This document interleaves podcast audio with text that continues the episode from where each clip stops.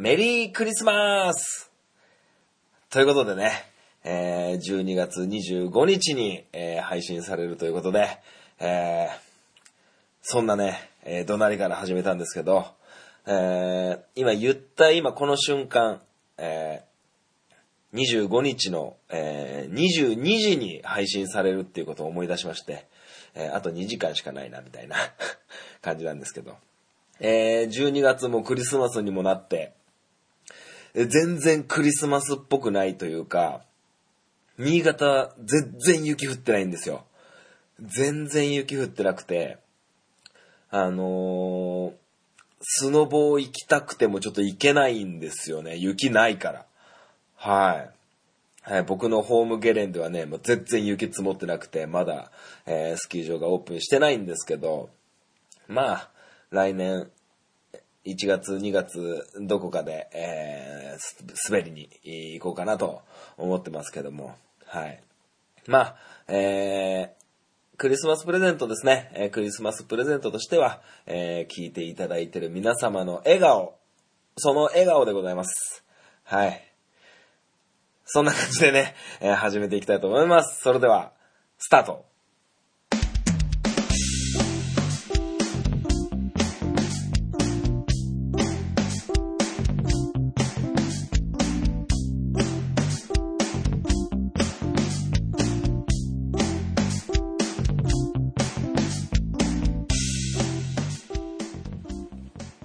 トポッドキャスティング、ハンクララジオ、MC 本マッチでございます。この番組はハンクラッチのように力を入れすぎず入れなすぎずをモットーにお送りする番組でございます。よろしくお願いいたします。いやー、なかなかね、えー、冬っぽくないんで、なんかこう冬っぽい話題が全然ない、えー、今日この頃かなと、えー、思ってるわけなんですけど、まあ、えー、この配信が、え2019年最後の配信になるので、張り切っておしゃべりしていこうかなと、え思ってるんですけど、あのー、ネットニュースにもなってると思うんですけど、それこそ来年かな。来年に、あのー、結構昔、いつぐらいだろう、僕が小学生僕今33歳、えー、昭和61年生まれなんですけど、小学校低学年ぐらい、1年生とか2年生ぐらいに、えー、放送されてたね、テレビアニメが、なんか復活するらしいんですよね。はい。で、ゲーム、ゲーム化もするのかな？アニメ化するの？なんか、そんな感じのニュースがふわっとしてて、いや、僕その漫画本全部持ってたんですよ。もう今は手元にないんですけど。えー、ドラゴンクエスト大の大冒険。いや、これが復活っていうのはこれ何年ぶりかっていう話なんですけど、すっげえ面白いんですよ。まあ、ストーリーとしては、まあ、ドラゴンクエストの世界観をモチーフにした、えー、ダイという主人公がですね、えー、あらゆる仲間と共にこう、魔王的なやつを倒すっていう話なんですけど、まあ、そのアニメ化が、その、僕がちっちゃい頃、放送されてた、えー、続編になるのか、また新しく、え、なるのかは、ちょっとわかんないんですけど、あのー単行本、あの、要はジャンプコミックスでの一番最後の結末とアニメの結末はもう全然違くて、えー、アニメが終わった後もコミックスは続いててですね、えー、最後、壮絶な戦いになるんですけど、あの、もうこれ大の大冒険知らないね、えー、若年層の方にはもう、あの、もう、どうしようもない話ばっかりしちゃうんですけど、ちょっとね、感激したのがあってですね、はい、ちょっと話させてもらうんですけど、その、まあ、まずこう、ドラゴンクエストっていう、あの RPG ゲームですよね、ロールプレイングゲームを、こう、アニメでやる、アニメで見るっていうのはね、何がいいかっていうとですね、あの、ロールプレイングゲームを自分でするってなると、あの、レベルを上げたり、あの、ストーリーを進めていくって時間かかるんですよ。それがね、やっぱりこう、アニメというね、あの、30分ないし、1時間ないし、そういう尺の中で次々進んでいくので、すごく、えー、楽に、えー、見れるわけなんですよ。はい。で、あのーまあ、何よりこの大の大冒険を、えー語るには、こう、大という主人公の、えーお師匠さんがいるわけですよ。えーアバン先生というね、先生がいるんです。この勇者の、勇者の、あの、お勉強をね、訓練、修行みたいなのをアバン先生のもとで、えー短期間ではありますが、えー、大は受けるんですけど、そのアバン先生のね、必殺技、これがね、あのー僕今33歳ですけど、その大の大冒険を見ていた頃の小学生全員やったと思います。えー雨の日、傘を持って、え絶対やってましたね、アバンスラッシュ。はい。アバンスラッシュというのはですね、あのまあ、普通にこう剣とか刀とか持つみたいに、えー自分の、えー手、手で持って普通に持つんですけど、それをね、こう、後ろ側に持つんですよね。えーあのまあ、刃の方を持つわけじゃないんですけど、それを持って、こう、なんて言うんですか、こう、トンファーみたいに持って、トンファーって、これ、普通にわかるのかなトンファーみたいに持って、こう、こう、こうやるわけですよ。アバンストラッシュとね、検索してもらえばわかると思うんですけど。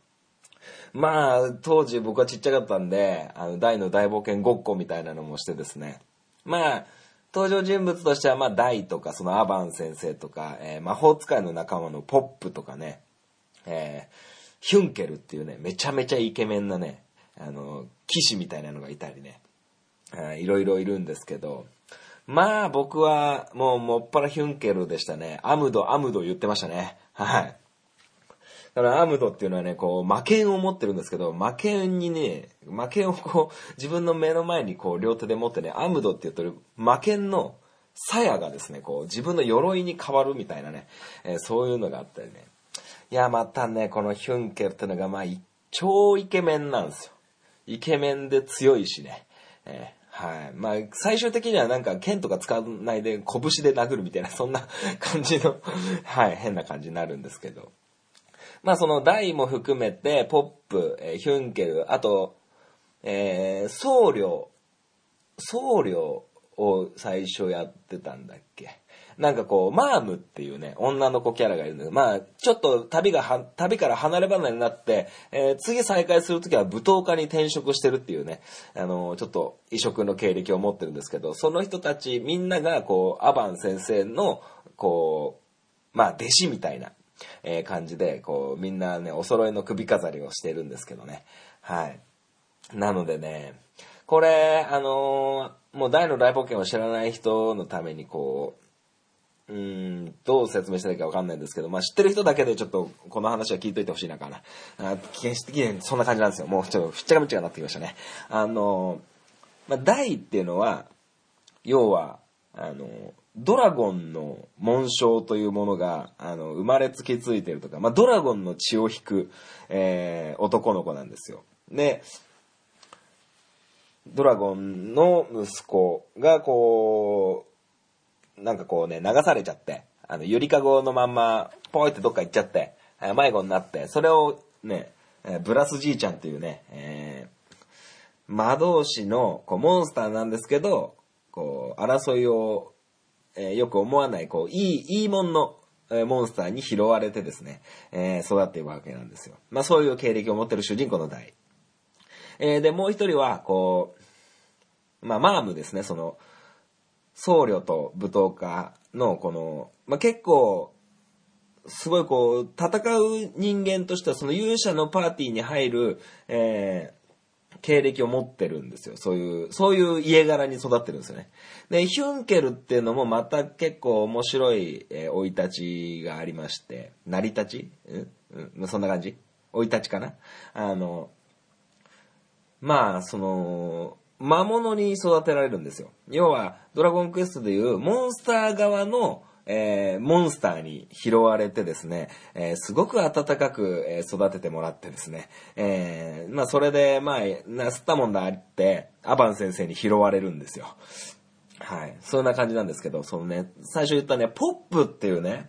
え魔導士がいるんですけど、魔法使いがいるんですけど、こいつね、あの、武器屋のせがれなんですよ、ただの。ただの武器屋のせがれなんですよ。それなんですけど、もう最後の最後はね、もう大魔導士に、えー、成長してですね、めちゃくちゃかっこいいんですよ。あのー、僕が小学生の頃、正直ポップ、うん、あのー、大の大冒険ごっこをする時の、えー、ポップの人気のなさ、えー、まあ、しょうがないですよね。まあ、当時はね、なよなよしたね、ちょっと、あの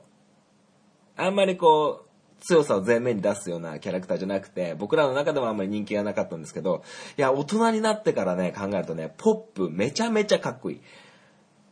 うん、その、ジャンプコミックス、そのアニメで放送された後、後の話の中でもね、ポップが急成長していく様がものすごくかっこよくて、そしてものすごく強くなって、えー、めちゃくちゃ強えんすわ。はい。でね、マトリフ師匠とかね、いろんな、えー、クロコダイルとかね、いろんなこうね、キャラがいるんですけど、はい。まあそんな、えー、思い出深い、えー、大の大冒険というアニメがまた復活するということで、えー、ものすごく楽しみにしております。あのー、なんていうかな、こう、青春とまではいかないですけど、すごくこう、あの頃に戻れるんじゃないかっていう風な、え感じですごく期待しておりますけどもね。はい。まあそれこそなんか、いろいろ大の大冒険じゃなくてもいろいろ復刻版、それこそ来年はね、あの、ルローニケンシンの実写版が、えー、また、えー、人中編と追憶編という形でまた、えー、佐藤健さん主演で、えー、映画が、えー、あると思うんですけど、結構、ルローニケンシンっていうコミックスも大昔やってたと思うんですよね。僕がそれこそ小学生高学年とか、えー、そんな感じ、もう20年以上前の漫画だと思うんですけど、もうすごくね、こう、思い出深い人も多いんじゃないかなと思いますけどもね。はい。まあそんな感じでね、ちょっと、まあ、勝手に、あの、僕にとってのクリスマスプレゼントはもう大の大冒険のアニメ化かななんてちょっと思った、えー、感じでございました。はい。ということでね、えー、大の大冒険、ものすごく、うん、好きな方多いと思いますので、あのそんな感じでね、えー、楽しみにしてもらえたらと思ってます。それでは、えー、続きましてメールのコーナーに向かいたいと思います。アプローチラジオこの番組は MC のケンとリョウの同級生2人がお送りする雑談ポッドキャスト番組です。皆様の日常にどんどんアプローチしていきたいと思いますので、お便りお願いします。月曜日夜9時配信中。今のところ毎週配信していますので、お時間のある方は、ぜひお聞きください。アプローチラジオの、ケント、りょうでした。あなたの心に、アプローチ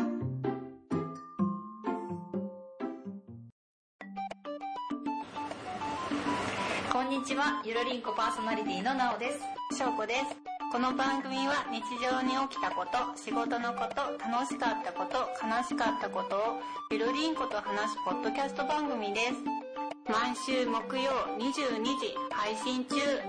ふわふわゆるりとした番組をお探しのあなたにぴったり。番組はゆるりんこで検索。ぜひ一度聞いてみてくださいね。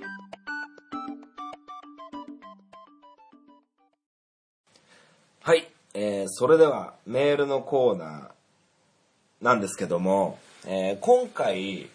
いただいているメールが2通、えー、ございまして、あのー、サカー関連の、えー、お話ですので、えー、もう抱き合わせでいきたいと思います。それでは、本マッチ FC! はい、このコーナーは、えー、サッカー大好きな、えー、本マッチがサッカーについておしゃべりするコーナーでございます。はい、それではね、このメール紹介していこうかなと思います。まあ、タイトルこそ普通歌なんですけども、えー、アマンさんからいただきました。えー、三条のワンダさんの妹さんの陽子さんの息子さんが、えー、ゆうまくんですが、そのゆうまくんがツイッターで質問です。高校からサッカーを始めて周りについていけるでしょうか、え、始めるにあたってやるべきこと等はありますかとアドバイスを求めています。ぜひ本マッチからの助言をお願いします。なお、アプローチラジオにも頼みましたわら。ということで、はい、ありがとうございます。あのね、バレラジのえー、ワンダさんの、えー、要は、おいっ子さんにあたります、えー、子がですね、えー、高校生、来年高校生になるのかな？今、中3えー中学3年生の男の子が、えー高校に入ってからサッカーを始めて周りについていけるのか不安だと、えーいうね、えーことがあって、アドバイス求めてるよっつって、えー本町ちょっとよかったら答えてあげてよっていう風なことがあったんですけど、うん、僕ね、あの、ゆうまくんにも一度お会いしたことがあって、うーんとですね、まあ、ついていけるかどうかっていうのは、あの、マジでこれご、聞いてたらごめんだけど、ついていけるかどうかは、ついていこうとするかどうかですよ。いや、マジで。うん。同じレベルに達するとか、レギュラー目指してみたいな、そういうのはわかるけど、ついていけるでしょうかそんなん知らん。ごめん。知らんよ。ついていこうとするかどうかでしょ。マジでごめんだけど。うん。まあ、その、まあ、高校の、その入学する高校のレベルにもよると思いますけど、まあ、どうでしょうね。うん、まあ、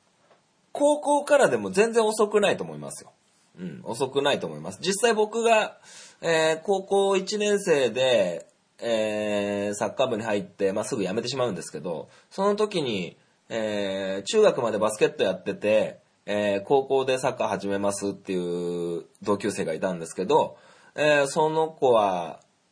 高校3年間ね、こう、まあ、レギュラーとかね、ベンチとかにも入れない、え2軍3軍レベルでしたけど、3年間続けてね、あの、ものすごく上手になってましたけどね。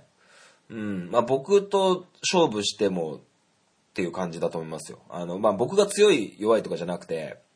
あの、すごく、あの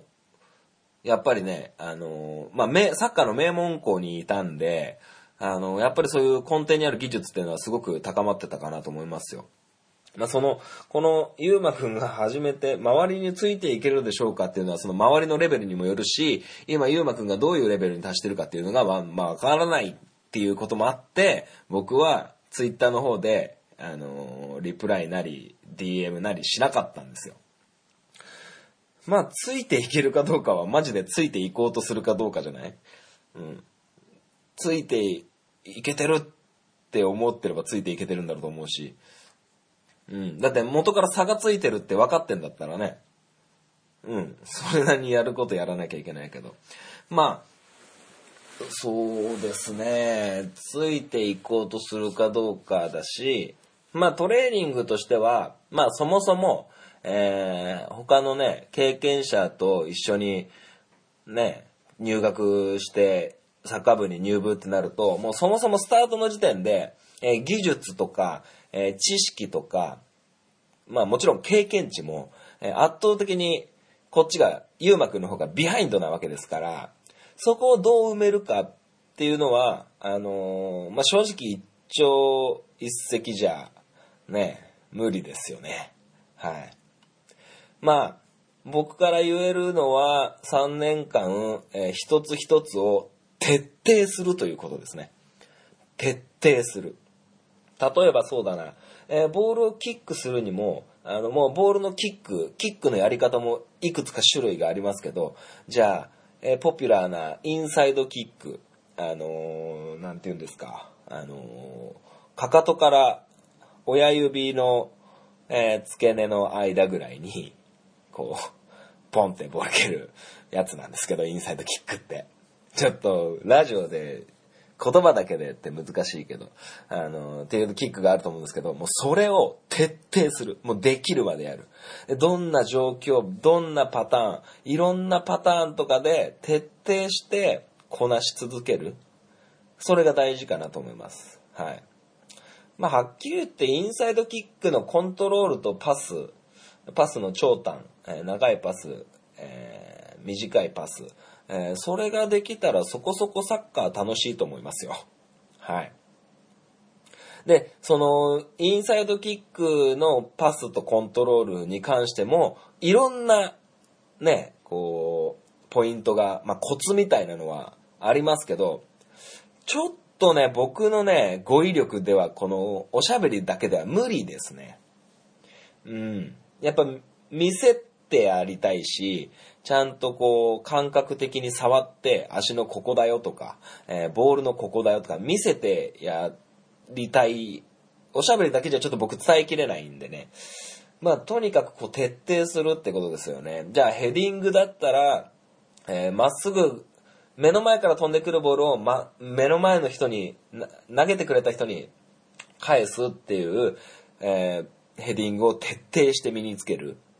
じゃあ、目の前から来るボールを、ちょうど自分の右側、えー90度、ボールから来る90度の方にヘディングして右の方に出す。えー逆もしかり。えー後ろでもそうです。え斜め45度でもそうです。そういうのを一つずつ徹底するっていうことが大事だと僕は思います。はい。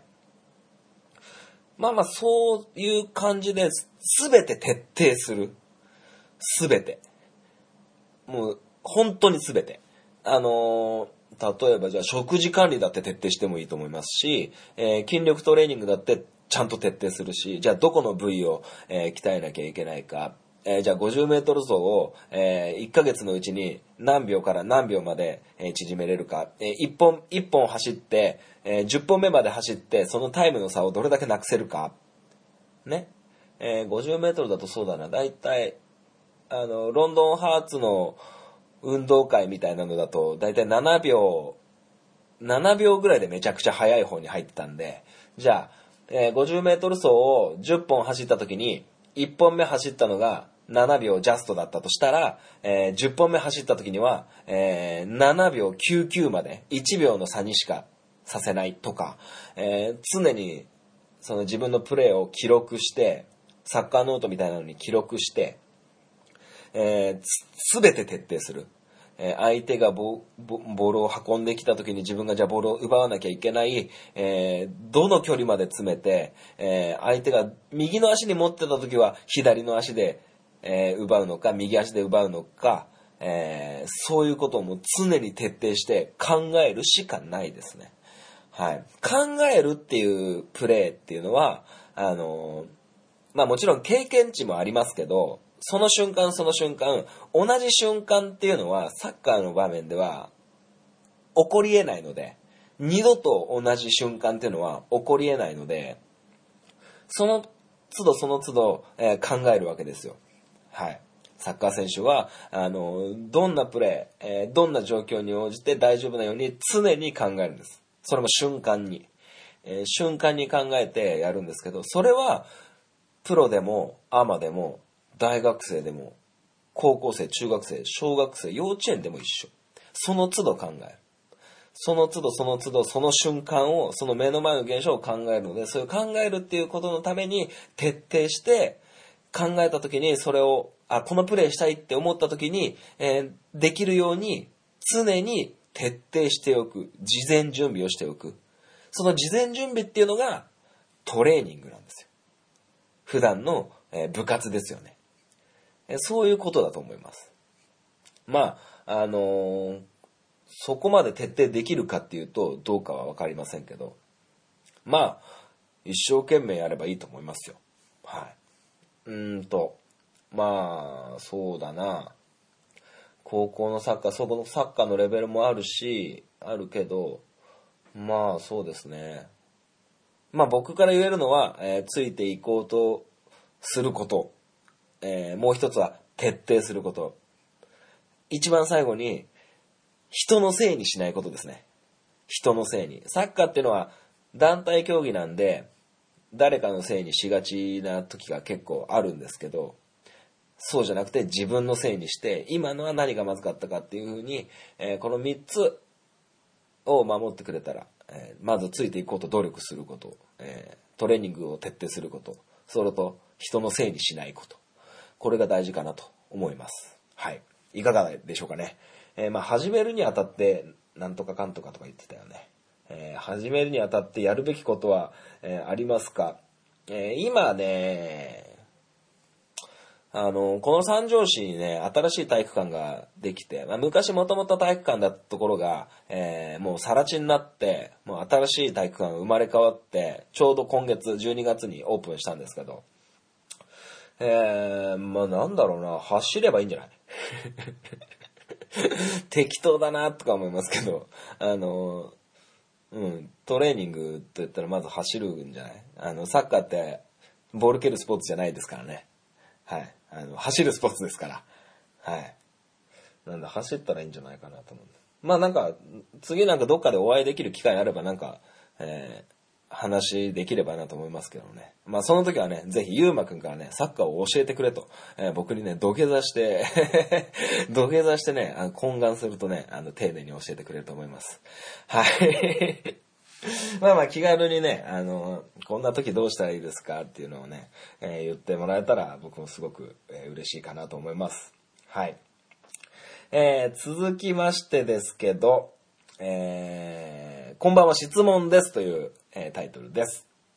えー本マッチさんこんばんはトンボです。いつもありがとうございます。3週連続ぐらいでしょうかね。はい。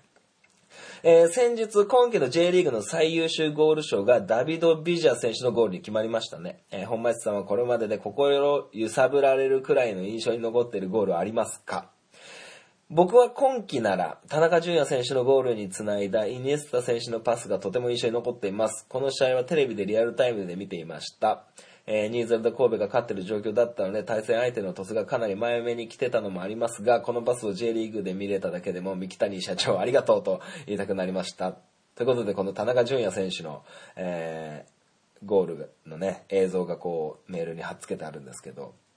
いややっぱり、もうこれ、80点満、100点満点中80点はもうイニエスタのパスでしょ。だってこれもう。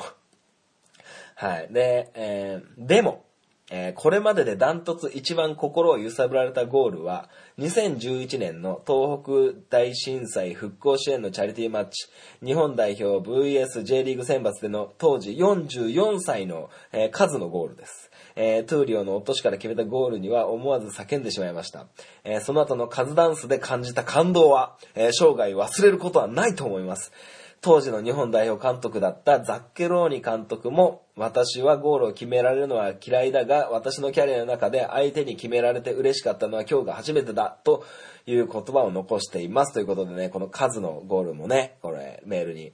えー映像を貼っつけてもらったんですけど、はい。えー長文になってしまいすいません。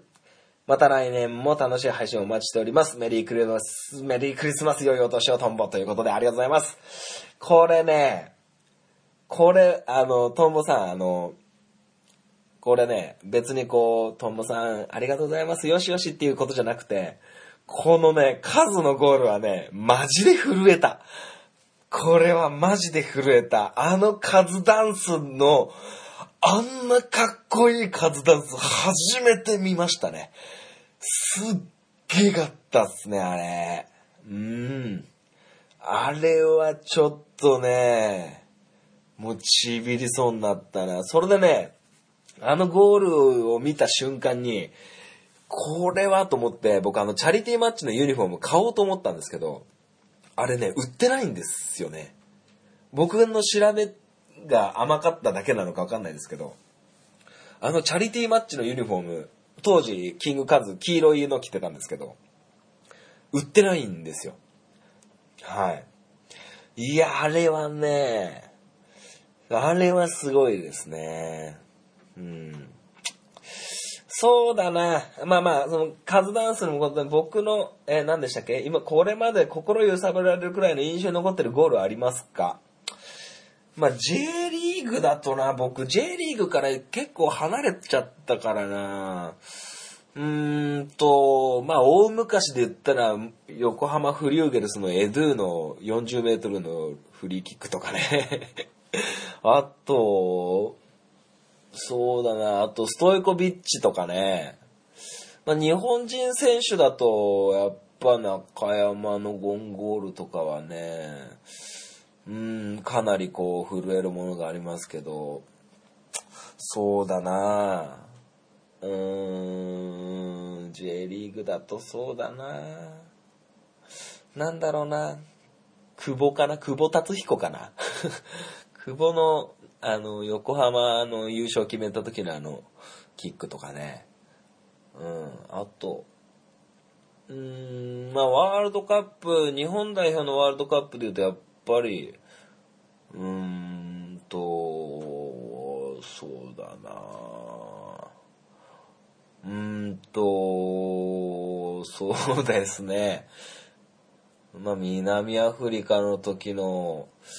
ホンダのフリーキックはやっぱえげつなかったですよね。うん。まあ、これは無理だな、みたいなので言うと、やっぱり、どれだろうな。うん。あの、香川真司が、マンチェスターユナイテッドにいた頃に、ルーニーのパスもらって、なんかハットトリック決めた時のシュートで、あの、なんか、1点目か2点目か3点目かどれかちょっと忘れちゃったんですけど、すっげえコロコロなやつ決めるんですよ。あれはめちゃくちゃうまいと思いましたけどね。はい。全然抽象的で申し訳ないんですけど。あと、まあ僕は、ロベルト・バッジョ世代ですから、あ、トンボさんも確か同い年ぐらいなんですよね。だから見てきたサッカーもそこそこ似てるはずだからな。うーんと、うん。あの、イタリア戦のね、日本対イタリア戦の柳沢とかね、稲本がボール奪って、えー前線にフィードして、ダイレクトでドーンみたいなのとか、それはすごく覚えてますけどね。まあ、ベストゴールってていうと、やっぱその、キングカズみたいな、なんかね、こういうサイドストーリー東、東日本、東北？東北大震災の、あれですよね。うん、まあ僕はね、あの、J リーグで心揺さぶられるのもそうですけど、やっぱ自分たちが面倒見てる子供たちの、こう、まあ別に優劣つけるわけじゃないですけど、まあ思い入れの強い学年とかっていう時の、あの選手のアームゴールみたいなのはもう鮮明に覚えてますけどね。はい。まあまあそんな感じですけどね。まあ、ああとね、全然関係ないんですけど、全然関係ないですけど、この間あの E1 ってやってましたよね、日本。ん？あれって何？イースト1。イーストってどっち？西？西かな？西はウエスト？関ジャニウエスト。あれ？イーストって東か。東ですね。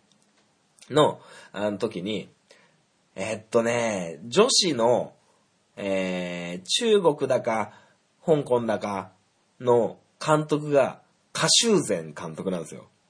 このカシューゼン監督ね、J リーグ開幕した頃にね、ガンバ大阪にいたんですよ。はい。あのね、めっちゃエグいスライディングしてね、すげえレッドカードもらうんですよ、あの人。まあそんなことをね、思い出してしまってね、ああと思って。あと、まあまあ、ゴールか。ゴールね。まあ僕はね、まあ好きなサッカー選手、まあね、歴代違いますけど、まあサッカー、中学生ぐらいの頃はもうずっとロベルト・バッジョでしたね。はい、ロベルト・バッジョ、えーそしてロナウド。僕の中でフォワード最強はロナウド、えーバティストゥータみたいなね、えー感じになってますけどね。まあ僕がシュートをこう評価する、まあ評価するっていうのは評論家でもなんでもないんですけど、すげえなって思うのはやっぱ、そのシュートする人が、ボールを受け取って、シュートするまでに、その選手がシュートする前にゴールを見ますよね。ゴール見るんですけど、そのゴールを見るのがいつかっていうことですよね。はい。いつゴールを見るのか。ふあの、普通のキックのセオリーとしては、えーえーボール、ん？うんと、ターゲット、ボール、ターゲットっていう目線の順番があるんですよ。え、じゃあ、今自分がボール持っていません。えー5メートル先に味方がいます。えー味方のキックを受け取るんですけど、その時の目線の順番は、えー転がってくる、えーボールをまず見ます。はい。転がってくるボールを見て、えー次に目指すターゲットを見るんですよ。まあ、要はゴールですね。えゴールを見て、自分が触るときはボールを見るんですよ。ね、ボール見てないと触れませんからね。で、ボールを見て、えターゲットを見て、キックする瞬間もボールなんですよ。だから、このゴールを見る作業っていうのが必要なんですけど、そのゴールを見る作業っていうのが、えーシュートをする前であればあるほど、あの、すごいっていう感覚でいるんですよね。いつ見たのこいつ？いつゴール見たのっていう、そういう感じで思ってるんですけどね。はい。まあ同じようにパスもそうですよね。あの、味方にパスするときに。まあイニエスタなんて、まあ象徴的ですよね。いつそこ見てたん？みたいな。はい。まあまあそんな感じでね、気にしてますけど。はい。まあ、そんな感じでね、ちょっとこのメールいただいた時はね、僕もね、うわ同じこと思ってる人が大分にいたんだって思ってね、えーちょっとトンボさんのことをすごく親近感を持ってね、えーあの、すごく感じましたけどもね、はい。まあ、ということでね、あのークラブワールドカップも終わって、えーリバプールが優勝して、えーそんな感じでしたけど、やっぱ岡田監督の解説いいですね。はい。あのー、城昌司とか、津波聡とかが、こう、こういう時ってどうするんですかみたいな、えー岡田監督に戦術的な質問をした時にね、あの抽象的なことを言わず、パッパッパッと、ちゃんと理論を持って答えてるのを見てね、あの、思わず一時停止してね、メモしましたけどね。はい。ということで、え、今回は、こう、メールのコーナーと本町 FC がこう、ガチャンコした形になりましたけども、えー、この辺で終わっていきたいと思います。メールのコーナー以上、皆様ありがとうございました。本町 FC、試合、終了。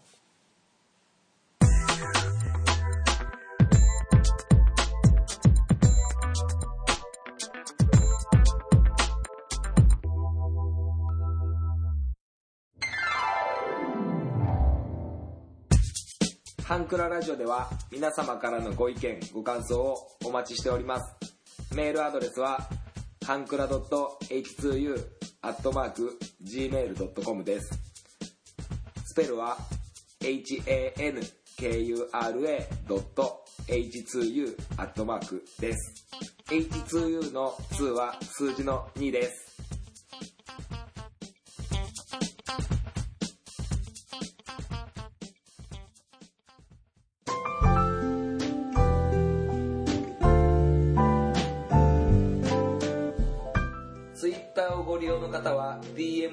ご意見ご感想をお待ちしております。ハンクララジオで検索してみてください。ハッシュタグハンクララジオでのツイートもお待ちしております。ハンクラはひらがな。ラジオはカタカナです。みんなでフォローして盛り上げていきましょう。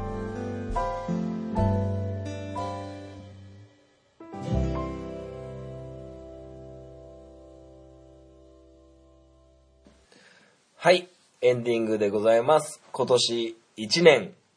お聞きいただきありがとうございました。はい、えー、皆様からのメールを募集しております。はい。で、えー、今週が、ん？間違えた。今回の放送がですね、12月25日ということで、えー、次の配信日が、えー、2020年1月1日になるんですけども、1月1日の配信はちょっとできそうにないのでですね、ちょっとお正月休みをいただきたいと思います。はい。なので、1月1日の次の週、1月8かな ?1 月8に、えー、明けましておめでとうございますとえいう風な形にえなるかなと思います。はい。まあ今年1年ね、いろんなことがありました。はい。いろんなことがあったんでね、あの、割愛させていただきますけど。まあ僕個人としてはやっぱり、岐阜に行ったのと、まあ結婚したのと、あとは何でしょう。まあ仕事辞めたのもまあ同じぐらいの時期か。あとなんだろうね。まあいっぱいあったね。うん。いっぱいありました。えー岐阜のアプローチのみんなが来てくれたのも今年じゃなかったかな？今年の2月とか3月だった気がするんだよな。まあまあ、あの早く来てほしいなと思ってますけどね。まあまあ、あのー来年こそもね、来年こそはですね、ちょっとね、こう、飛躍的に頑張っていきたいなと思うんですけど、まあ来年になるとですね、あの、僕結婚式が、えーあるんでね、結婚式とね、こう、引っ越しもね、来年、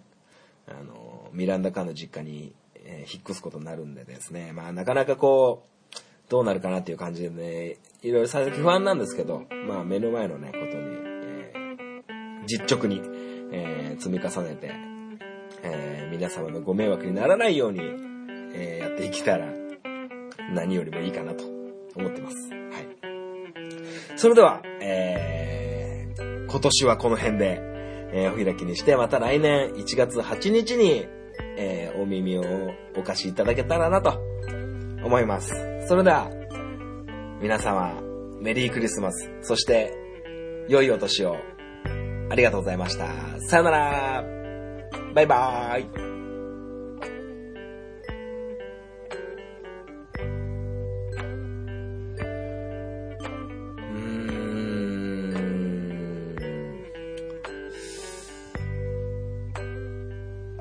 ソフトバンクの学割の、